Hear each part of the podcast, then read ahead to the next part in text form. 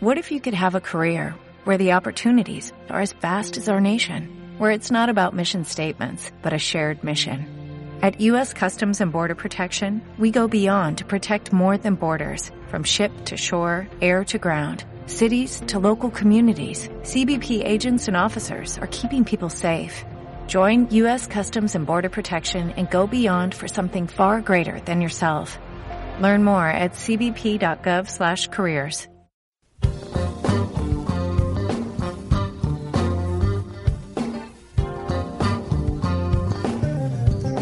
Hola, soy Alicia Estremadoiro y me encuentro muy contenta de que podamos reunirnos una vez más en torno a la palabra de Dios para buscar su voluntad y para poder resolver toda pregunta que nos llega a través del correo electrónico, los mensajes de texto, las llamadas telefónicas. Gracias por cada una de ellas. Y como decía, la solución, la respuesta a, esos problemas, a esas preguntas, el saber qué decisión tomar en un momento de la vida, acerca de todo ello, encontramos la dirección de Dios en la Biblia. Tenemos que reconocer, nos equivocamos. Entonces el mejor consejo que le podemos dar a una persona, y es lo que hacemos aquí, es la palabra de Dios. Lo que dice la Biblia, lo que dice la palabra de Dios ese es el consejo para cualquier problema. La Biblia contiene consejo para cualquier problema, todos y cada uno de los problemas que enfrentamos. Y es por eso que el día de hoy hemos escogido algunas preguntas de las que nos envían para poderlas resolver. Nos dice Julia que su hijo, el segundo de sus hijos, el único varón, ha dicho que se quiere ir a vivir al extranjero. Esta madre nos escribe muy acongojada, decepcionada también y con mucha angustia porque su hijo ha decidido irse a vivir lejos. Y ella hace la pregunta, mi hijo fue criado por mí que soy cristiana y también asistiendo a la iglesia ha asistido desde pequeño, desde la escuela dominical y hasta el día de hoy. Sin embargo, él tiene la idea de que tiene que irse a vivir al extranjero y quiero por favor un consejo. Esto es abreviando lo que Julia nos dice y entendemos la angustia de madre. En este consultorio bíblico nos pueden enviar sus preguntas escribiendo a consultorio arroba. Consultorio arroba. MBC es de Misión Bíblica Carismática. Recuerden que pueden mandar sus preguntas por WhatsApp 986 650 422. 986 650 422 con mucho gusto estaremos respondiendo todos los emails que nos envíen y, bueno, también la respuesta por el programa Consultorio Bíblico en el eh, Venga tu Reino. Eh, cuando hablamos de algún caso, siempre, siempre los nombres son cambiados para que con mucha confianza puedan enviar sus preguntas y de esta forma pueda cada uno obtener un consejo que viene de la palabra de Dios. Vamos a ir a unos anuncios, también a un tema musical e inmediatamente regresamos. Busca una Biblia para que la tengas a la mano y también donde tomar nota de las de los pasajes bíblicos que veremos. Regreso en un instante, no te vayas.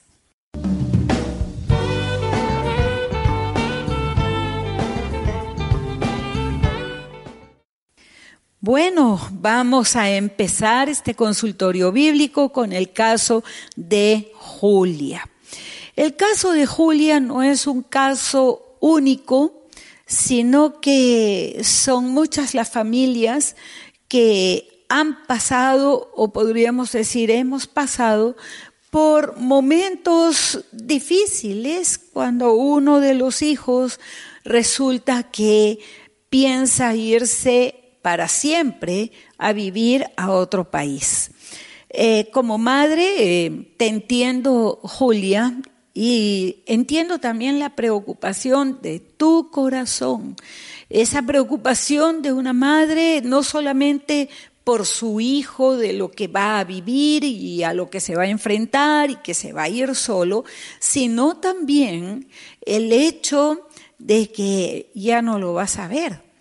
Entonces, en muchas familias puede darse conflictos y mucho más en una familia cristiana. Digo mucho más porque como cristianos queremos siempre vivir eh, en obediencia a Dios y haciendo lo que a Él le agrada. Sin embargo, ¿cómo enfrentar el hecho de que un hijo o una hija diga me voy a otro país o quiero vivir en otro país? Ah, quiero también unir este caso a otro consejo que estuve dando hace algunas semanas acerca de unos jóvenes enamorados enamorados por ya dos, tres años y que él determina irse a otro país. Ella no quiere ir y dice, bueno, no, es que yo no me quiero ir a vivir a otra parte. Y estaban planeando matrimonio. Y entonces, ¿qué hacer en un caso así? Es que este hijo o este enamorado están mal, tendrían que arrepentirse de algo o es que la enamorada tendría que seguirlo a vivir a otro país. ¿Cómo podríamos resolver eh, estos casos de la vida? Porque nos ocurre, es la vida real, la vida de una persona y de otra persona y de otra persona. Entonces, vamos a ir a la Biblia para entender algunas cosas. Lo primero es que todos venimos de Dios. Todos y cada uno de nosotros venimos de Dios. El ser humano fue creado por Dios y cada una, cada persona, cada individuo es alguien diferente y distinto a los demás. Somos millones de millones de seres humanos, pero de todos los seres humanos, el ser humano fue creado de una forma distinta, diferente al resto de la creación. En el libro de Génesis nos enseña Dios que Él creó al ser humano Génesis capítulo 1, 26. Hagamos al hombre a nuestra imagen, conforme a nuestra semejanza, y señoree sobre los peces del mar, etc. Dice versículo 27, y creó Dios al hombre a su imagen, a imagen de Dios lo creó, varón y hembra los creó. El ser humano entonces fue creado en una forma distinta al resto de la creación. Y una de las diferencias es que el ser humano ha sido creado a imagen y semejanza de Dios.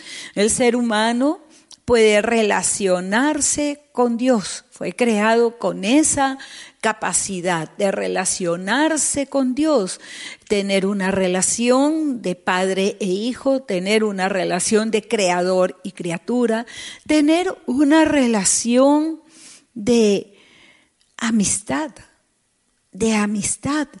Y eso es lo que vemos a lo largo de toda la Biblia. Se repite una y otra vez. Un Dios maravilloso buscando tener una relación con cada ser humano en forma individual. Para Dios no somos una masa de gente viviendo en un mundo del cual a veces Él se acuerda. No, la Biblia nos muestra un Dios personal y muy cercano al ser humano, no solamente como raza humana, sino como individuos. La Biblia nos lo muestra.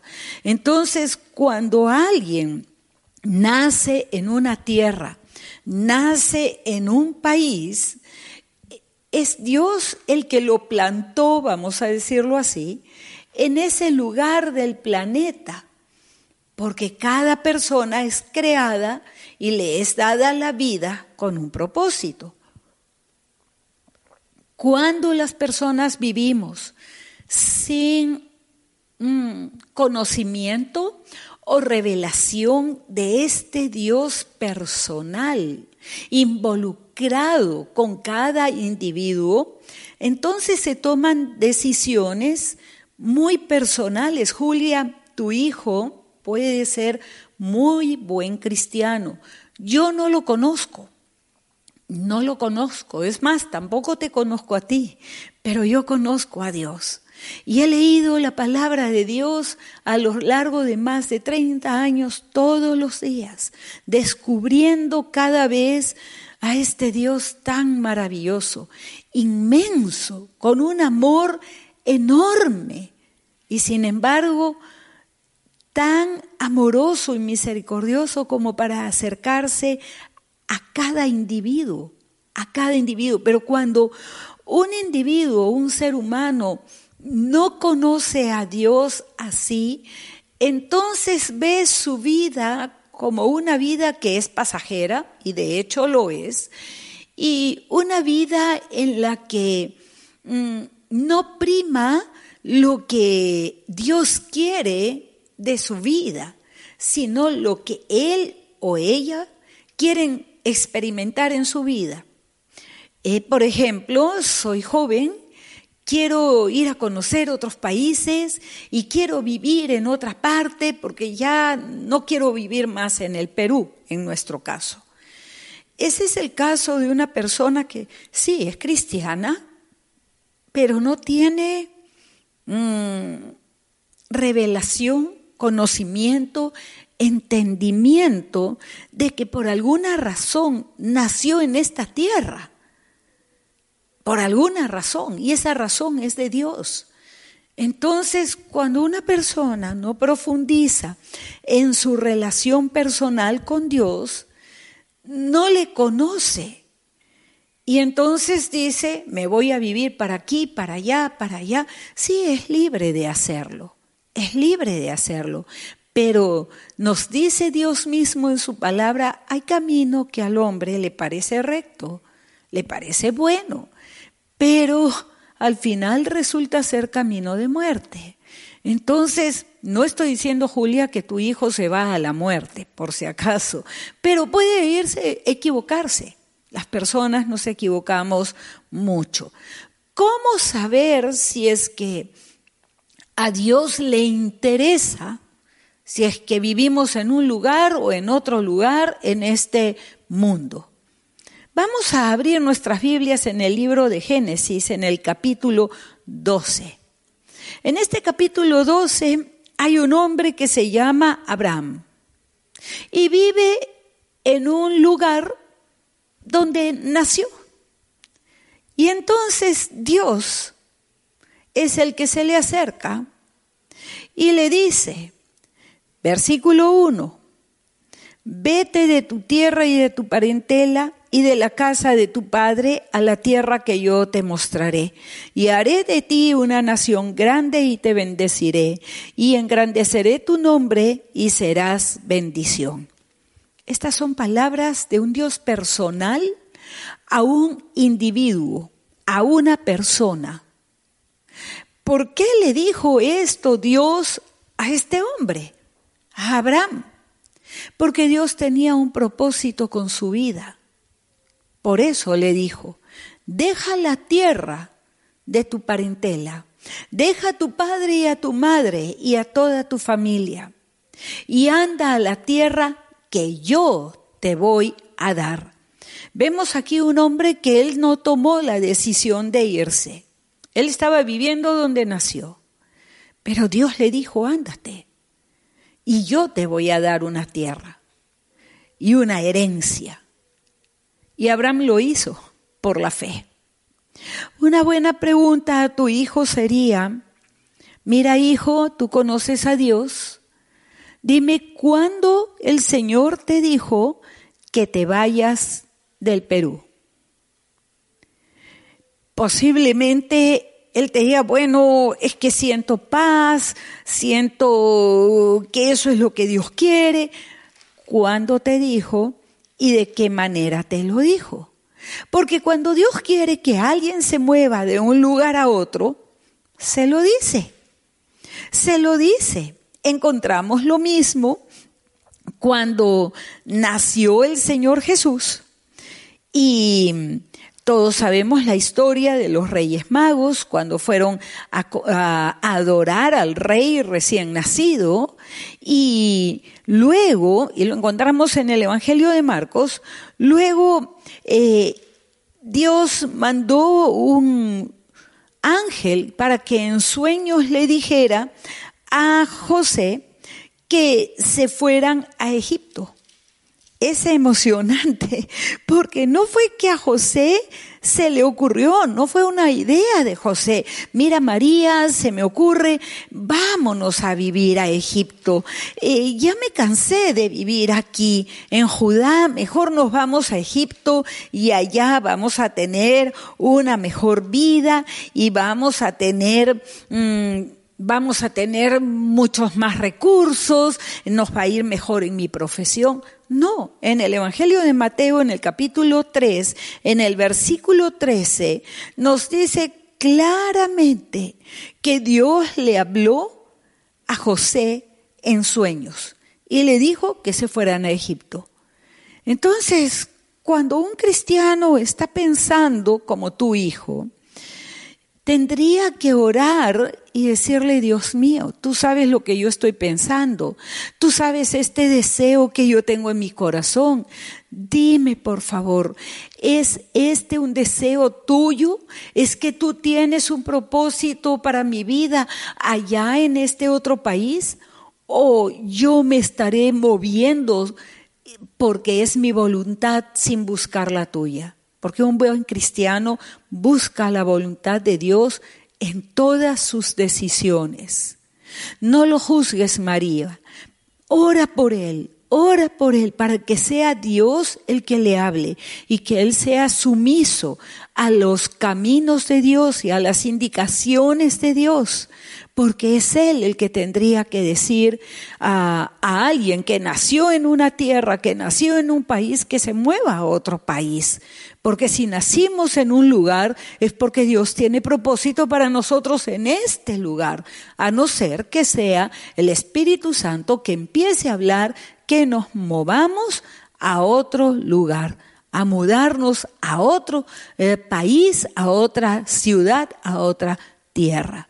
No te angusties, María, porque Dios ama a tu hijo más de lo que tú lo amas. Es mi oración que este joven recapacite y busque a Dios para consejo para por su propia vida, por su propia vida. Ahora ir a conocer otros países es hermoso, pero otra cosa diferente es irse a vivir a otro lugar. Espero haberte ayudado y que venga paz a tu corazón entendiendo que tu hijo tiene que tener una relación personal con Dios. Vamos a ir a unos anuncios y regresamos inmediatamente, inmediatamente con otra pregunta de otra madre con su hija pequeñita. Ya regresamos, no te vayas.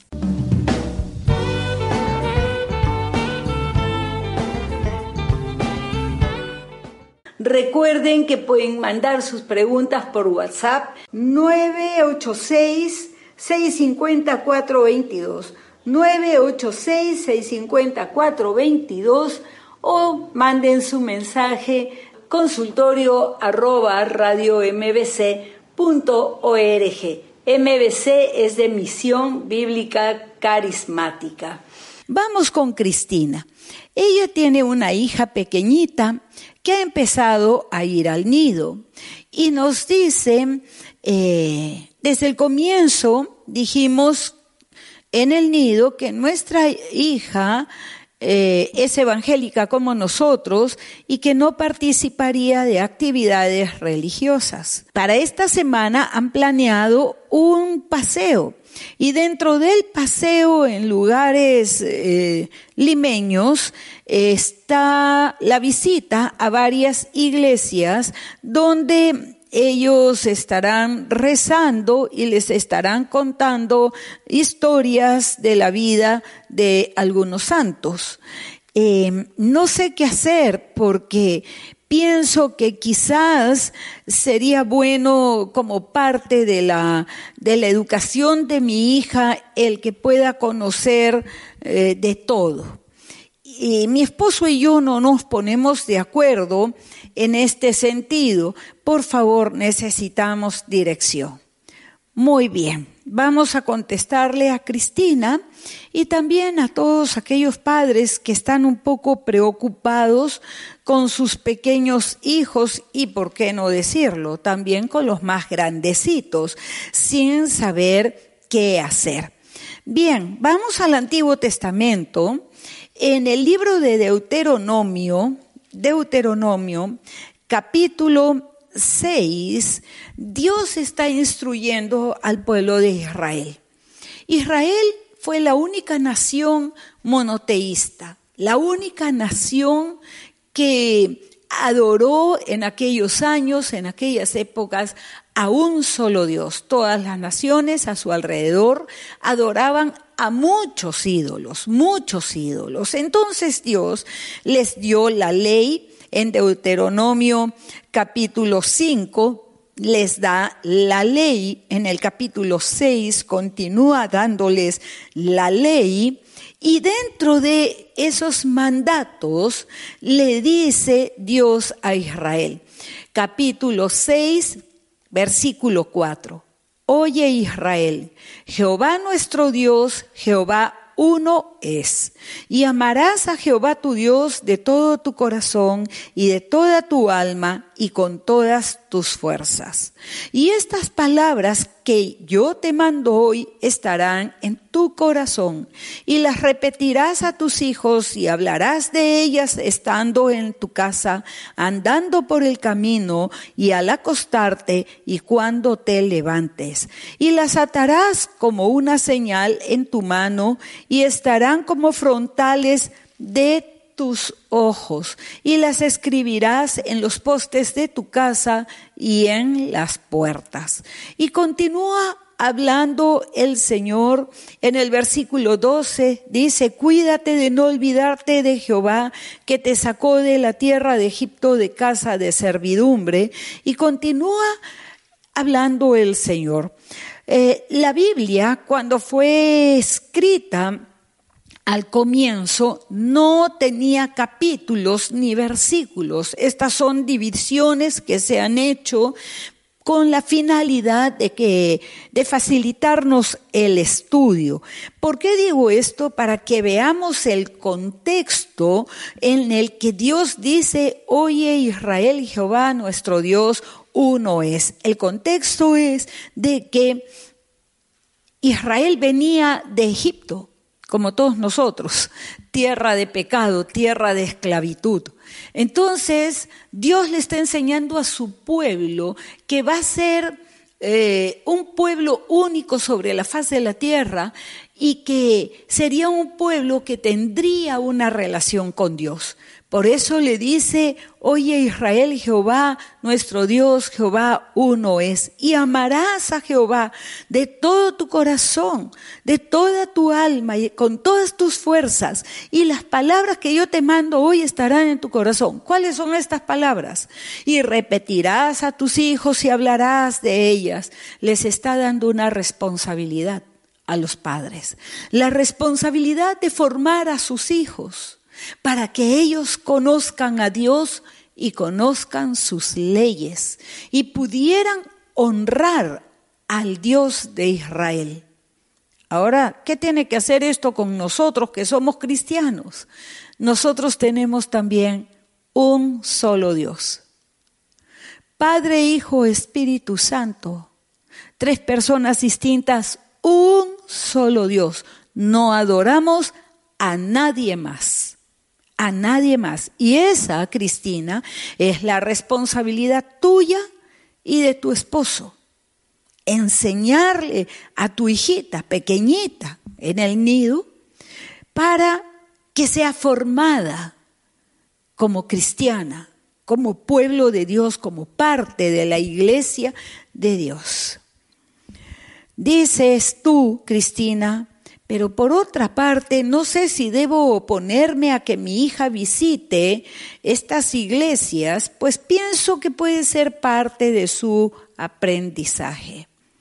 ¿Cómo hubiera visto Dios que los niños de Israel fueran llevados en un tour por las otras naciones para que vieran cómo esas otras naciones rinden culto y adoración al dios Baal, al dios Amón y otros dioses.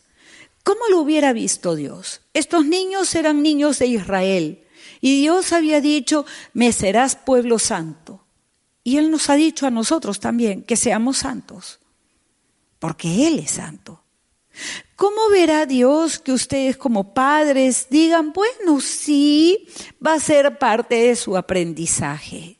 Y tu hijita pequeñita aprenda viendo a otros que adoran imágenes y que adoran a muchas personas. ¿Será el aprendizaje de, de idolatría? ¿Agradará esto al Señor? ¿Le dará honra a Él? Porque es parte del aprendizaje de tu hijita. Grande es la responsabilidad que tienen ustedes dos con esa niña. Grande es la responsabilidad. Dios les dijo claramente, amarás al Señor, a Jehová tu Dios, de todo tu corazón, de toda tu alma y con todas tus fuerzas. ¿Es eso lo que le estará enseñando este aprendizaje a tu hijita? Son preguntas que ustedes tienen que hacerse. Pero ojo, que de las decisiones que ustedes tomen tendrán que darle cuentas al Señor. Israel perdió todo lo que Dios le había dado, incluyendo la tierra prometida. ¿Por qué la perdieron? Porque aprendieron mucho de los pueblos que los rodeaban. Cuando pasaron las generaciones, sus hijos aprendieron a tener ídolos y a adorarlos. Eso le pasó a Israel. Podría pasarle a tu hijita también. Y esa es la responsabilidad que ustedes tienen. Tienen una hija pequeñita y es la única que tienen. Bueno les va a ser aprender como padres a obedecer a Dios, si es que quieren agradarle. Porque Israel desagradó a Dios y ofendió gravemente a Dios justamente por la idolatría. ¿Qué haría tu hijita en un lugar así? Pregúntate. Oren los dos y tomen decisiones. Yo solamente digo lo que dice la Biblia, lo que dice Dios. Lo dijo Dios en el mismo capítulo de Deuteronomio 5.2.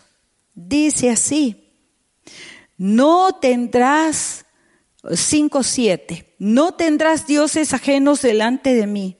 No harás para ti escultura ni imagen alguna de cosa que esté arriba en los cielos, ni abajo en la tierra, ni en las aguas debajo de la tierra. No te inclinarás a ellas ni les servirás, porque yo soy Jehová tu Dios fuerte, celoso, que visito la maldad de los padres sobre los hijos hasta la tercera y cuarta generación de los que me aborrecen, y que hago misericordias a millares a los que me aman y guardan mis mandamientos. Pregúntense si es que ustedes le dan el permiso a su hijita de ir en ese tour, si es que estará bien que ella vea esto y por imitación lo haga también. ¿Qué explicación le darán al Señor? La decisión es de ustedes. Solamente digo yo lo que dice la palabra de Dios, lo que dice Dios mismo, para que el Espíritu Santo les guíe y tomen ustedes decisiones que le den honra, honor y alabanza al Señor. Espero haberlos ayudado y bueno, vayamos rápidamente a un caso más que es bastante triste. Dice así, por favor, deseo que ore por mí y mi familia. tengo un bebé de ocho meses y mi pareja es inmaduro y quiere irse a vivir con sus padres y abandonarme. Estoy desesperada a tal punto de intentar atentar contra mi vida. Ayúdeme, por favor. Dios mío, es un caso bastante desesperado. No me dices más. Eh, si es que eres cristiana, si es que no lo eres, si te convertiste en algún momento, solamente puedo decirte y te voy a llamar Marisol, solamente puedo decirte que lo que estás viviendo es el fruto amargo del pecado, muy amargo. Cuando no hay matrimonio, Marisol, no hay compromiso ni con Dios, ni el uno con el otro, y esto es lo que te está pasando ahora. Un hombre que no ha llegado a, tener un compromiso real con Dios ni contigo y tampoco con su hijito. Y es tan triste lo que me dices que realmente me, cuando leí tus palabras me, me conmovió mucho, me conmueve, me imagino lo que estás pasando. Eh, quisiera, mm, no sé si es que me conoces, nos conocemos, no lo sé. Eh, me gustaría mucho que pudiéramos eh, orar en persona y saber un poco más de lo que estás pasando. Y lo digo aquí ah, a través del, programa porque muchas son las chicas que creen que creen que las palabras bonitas que le dice el chico es suficiente para tener relaciones sexuales o irse a vivir juntos. Las palabras bonitas a todos nos gustan escucharlas, pero de ahí pasar ya a convivir, a tener relaciones sexuales, el fruto es esto. Porque si un chico no se quiere casar o no propone matrimonio, quiere decir que no hay, no, no tiene disposición de corazón de que sea un compromiso real, concreto. Y es muy triste cuando se ve crecer niños sin papá, sin un hogar. Esa no es la voluntad de Dios. Eso no es lo que Dios creó, Marisol. Yo sé que decirte ahora cómo es que te fuiste a vivir así con un hombre, ya no, porque ya pasó. Pero es que tú tienes que darte cuenta que ofendiste a Dios. De ahí va a empezar una reconstrucción de tu vida y, ¿por qué no? Quizás hasta una reconstrucción de la relación, una restauración de la relación entre ustedes dos.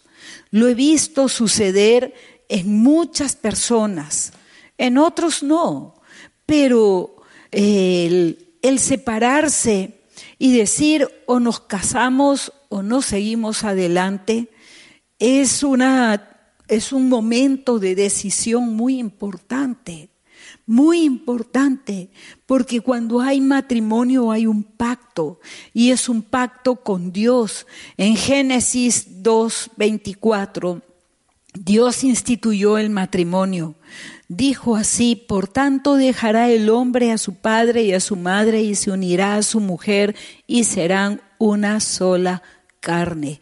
Es Dios el que instituyó el matrimonio ¿Por qué? Hay quienes dicen el matrimonio es una atadura, es algo que son cadenas. No son cadenas. Solamente podrían ser cadenas si es que alguien va forzado, alguien le está apuntando con una pistola, te casas o te mato, entonces son cadenas. Pero no cuando libremente un hombre y una mujer contraen matrimonio y dicen, sí, sí, es para siempre mientras vivamos. ¿Por qué Dios hizo así las cosas? ¿Por qué el matrimonio es para toda la vida? En primer lugar, porque el matrimonio trae mucha alegría y mucho bienestar y felicidad a un hombre y a una mujer. Y de ese amor y de esa amistad de los dos, eh, empiezan a haber hijos y empieza una familia. Donde los hijos pueden ser criados como Dios manda y como Dios lo estableció, con, con aceptación, empieza con aceptación. Estoy embarazada, qué maravilloso, los dos se gozan, los dos se alegran y celebran el embarazo. Luego también la familia, todos esperan a esa criatura. Esa criatura que viene al mundo, la esperan los padres, lo esperan los abuelos, los tíos, todos se alegran y se gozan. Aceptación. Viene también lo que es el amor, esa, esa criatura es amada aún antes de que nazca. Y luego tiene toda una familia, papá, mamá, todos que lo respalden y lo cuiden para que crezca sano y fuerte. Eso es lo que Dios creó. Pero en estos tiempos se ha pervertido tanto el matrimonio. Aún se dice que personas de un mismo sexo pueden casarse. Eso no es lo que Dios creó, porque no le da gloria. Le da gloria cuando hay una familia feliz, sólida, constituida delante de Dios en un compromiso de por vida. Entonces los dos se empeñan en conocerse y en amarse cada día y en formar un hogar, un hogar donde sus hijos crezcan sanos, fuertes, amados, seguros, seguros, seguros. Por eso es que me da tanta pena el caso de tu hijito. Tiene nueve meses, ocho mesecitos, ocho meses. Y esta criatura no sabe la, la tragedia que está ocurriendo en su vida el rechazo de su padre, no solamente a ti, sino también a él. Mi oración es que te acerques a Dios, que te acerques a aquel que te creó y reconozcas que le ofendiste, que practicaste el sexo fuera de sus reglas, fuera de las leyes de Dios que Él había establecido y ores y le digas, Dios mío, perdóname, yo te ofendí. Estoy en esta situación no porque alguien más tenga la responsabilidad, sino tú como mujer y como madre asumas la responsabilidad de lo que a ti te corresponde. Haber traído una criatura a este mundo sin la estabilidad de un hogar no lo tenías. Y yo sé que pueden sonar duras mis palabras, pero es que si no empiezas por el comienzo, y el comienzo es que tú te reconcilies con Dios y tengas paz con Él, lo conozcas y tengas un refugio. Pero ¿cómo te podrás acercar a Dios si tienes pecado? Y el pecado no se puede borrar. Por eso nació Jesucristo de una virgen. De una virgen, préstame atención. Tú dirás eso que tiene que hacer con mi problema el día de hoy. Mucho, mucho, Marisol. Tiene que ver en primer lugar que tú tienes una criatura que depende de ti en este momento y de las decisiones que tú tomes. Y las decisiones que tú tomes afectarán la vida de tu bebé y de sus hijos a futuro. Por tanto, qué mejor que acercarte a Dios y decirle, perdóname Señor, te ofendí, yo forniqué, practiqué las relaciones sexuales ofendiéndote a ti, no esperé al matrimonio, perdóname mi Señor. Y le abras las puertas de tu corazón a Jesucristo y le recibas como tu único Salvador, porque Él murió por ti en la cruz. ¿Por qué? Porque su sangre es lo único que puede borrar tu pecado. Marisol, escúchame. Es lo único que puede borrar tu pecado. Jesús murió para que tú pudieras ser perdonada. Escúchame, hoy tus pecados pueden ser borrados, todos tus pecados, incluso el de fornicación. ¿Cómo? Arrepintiéndote, pidiéndole perdón a Dios, pero también reconociendo a Jesús como tu único Señor y Salvador. Espero que me estés escuchando. Ora conmigo si es que quieres que tus pecados sean perdonados. Señor Jesús, yo me acerco a ti hoy para pedirte que perdones todos mis pecados. Dios mío, perdóname. Yo te he ofendido muchas veces. Tú lo sabes bien. Perdóname, mi Señor. Y hoy abro las puertas de mi corazón y te recibo como mi único Señor y Salvador. Te reconozco como el Cordero de Dios que quita el pecado del mundo. Te pido, Señor, borra mis pecados. Límpiame, mi Señor. Límpiame de toda maldad. Y en tu precioso nombre, Señor, oro para que tú me guíes, para que tú me enseñes lo que debo hacer, porque entiendo que el quitarme la vida dejaría a mi bebé huérfano y no soy nadie para quitarle la vida a él también. Dios mío, perdóname por haber estado pensando en estas cosas y te pido que me hagas valiente para ser una buena madre y para ser una buena hija de Dios. Gracias Señor, porque sé que tú me estás escuchando. Oro en tu nombre, Señor Jesús. Amén. Amén. Marisol, si has hecho esta oración conmigo, Dios ha perdonado tus pecados. Quiero orar contigo. Quiero que tengas dirección de Dios para tu vida y para todo lo que viene y que seas valiente. Y también, por supuesto, orar para que esta relación con el papá de tu hijito sí pueda encontrar restauración en Cristo Jesús y ustedes dos formen un verdadero hogar, un hogar donde Cristo reine. Si tú me preguntas si es que eso es posible, te puedo decir que sí es posible, si es que ustedes así lo quisieran. Bueno, llega el momento de despedirnos con mucha pena, pero recuerden que pueden mandar sus preguntas por WhatsApp 986 650 422 986 650 422 o manden su mensaje consultorio arroba mbc.org. MBC es de Misión Bíblica Carismática. Dios te bendiga. Y recuerda que la obediencia a la palabra de Dios es nuestra mejor adoración. Gracias.